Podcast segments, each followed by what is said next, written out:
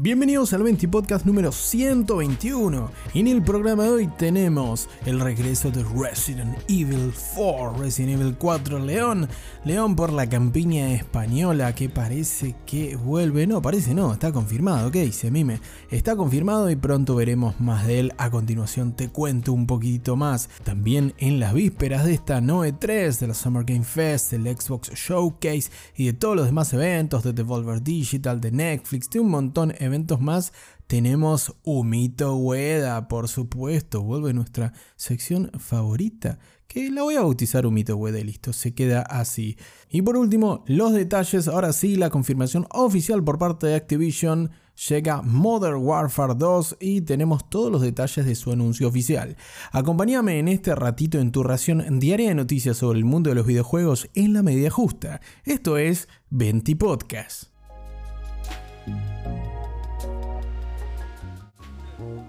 Y en la primera noticia de este evento y podcast de este 8 de junio, en las vísperas estamos ansiosos, o al menos estoy ansioso por este Summer Game Fest y los eventos que suplen la E3 que en teoría va a regresar el año que viene en formato físico y digital, pero bueno, eso quedará para otro momento, para otra noticia. Ahora lo que nos compete es hablar sobre Leon Kennedy y su aventura por la Españita, ya que en el último evento de PlayStation, el último State of Play, vimos la confirmación del esperadísimo, sí, cómo no, el esperadísimo remake de Resident Evil 4, Resident Evil 4, uno de los Resident Evil más exitosos en cuanto a ventas y también a críticas en la historia de la franquicia que regresará el próximo 23 de marzo del 2023 y que veremos más eh, footage, veremos más imágenes, veremos más contenido sobre el juego, veremos finalmente en gameplay, en profundidad, en detalle de lo nuevo de Capcom, el remake de este clásico survival horror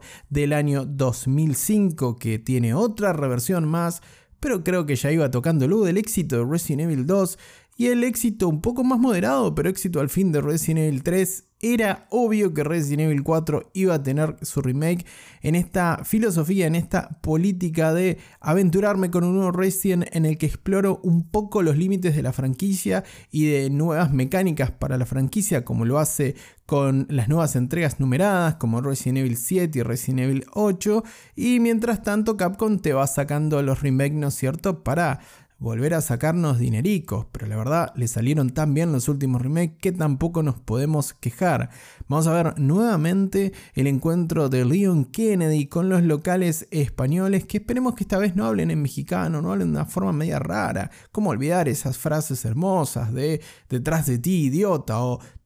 No, no podemos decir eso acá. Bueno, sí, podemos decirlo, pero se entiende. Medio, medio raro quedaba. A mí no me gustaba que me, que me persigan de atrás y me digan esas cosas. Eh, un tirito en la cabeza y a seguir corriendo con el bueno de Leon Kennedy y su melena al viento, cual Nick Carter en mediados de los 90. Bueno, pero no vamos a, no vamos a ver nada de Backstreet Boys, sino que vamos a ver Resident Evil 4 más sobre este remake Posiblemente veamos también contenido para el VR2, el VR2 de PlayStation, que va a tener contenido exclusivo sobre este nuevo lanzamiento de la mítica franquicia de Capcom. Y todo esto lo vamos a ver acá en el 20 Podcast, no porque acá no hay video, acá no se ve, ¿no es cierto? Pero lo vamos a poder ver, lo vamos a poder disfrutar en el Capcom Showcase del próximo lunes 13 de junio a partir de las 7 de la tarde hora local de Argentina, por lo que el 20 podcast del lunes ya te aviso que va a salir un poquitito más tarde porque voy a estar recopilando las conferencias y en especial la de Capcom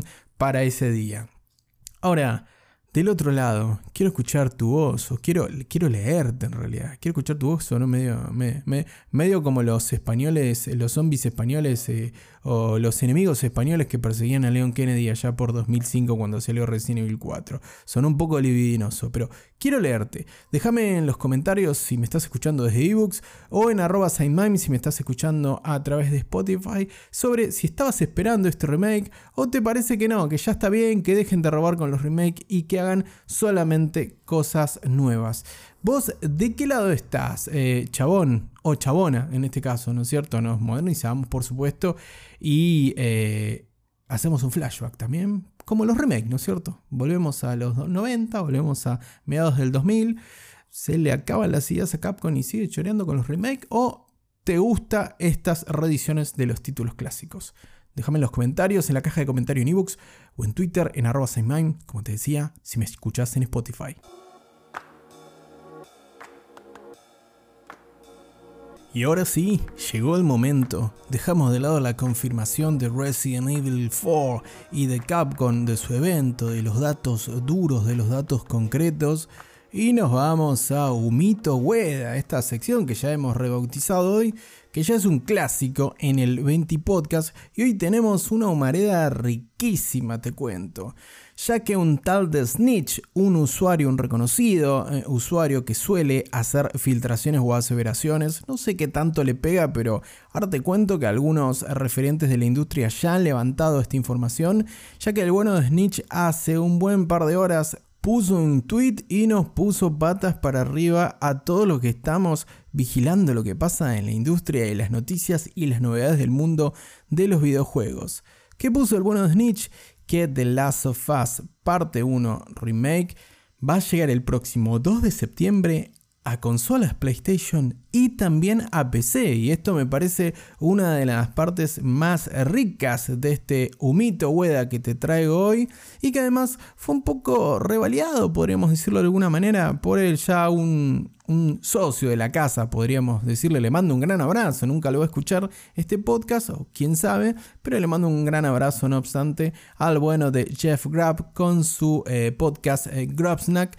que le encanta, le encanta vender humo, a veces le pega, a veces no, a veces se adelanta, pero la verdad nos da muchísimo material y es muy divertido seguirlo a Jeff Grab tanto en las redes como en el contenido que realiza, normalmente más vinculado con Xbox y con Microsoft. Recordemos que Grab fue uno de los que estuvo bastante, bastante, de forma bastante recurrente, estuvo trayendo el rumor y las noticias y la información sobre Kojima y Xbox. Pero bueno, no, en este caso hay que hablar sobre la obra de Naughty Dog, que parece que va a ver la luz con su rumoreado, muy rumoreado remake, el propio Jason Schreier de muchísimo prestigio, un eh, cronista de muchísimo prestigio en el mundo de los videojuegos, también lo ha mencionado que hace tiempo que se viene trabajando en este remake del título de acción y supervivencia de 2013 que ha salido en PlayStation 3, en PlayStation 4, en PlayStation 5 por retrocompatibilidad de PlayStation 4 y ahora tendría una versión reversionada, duplica,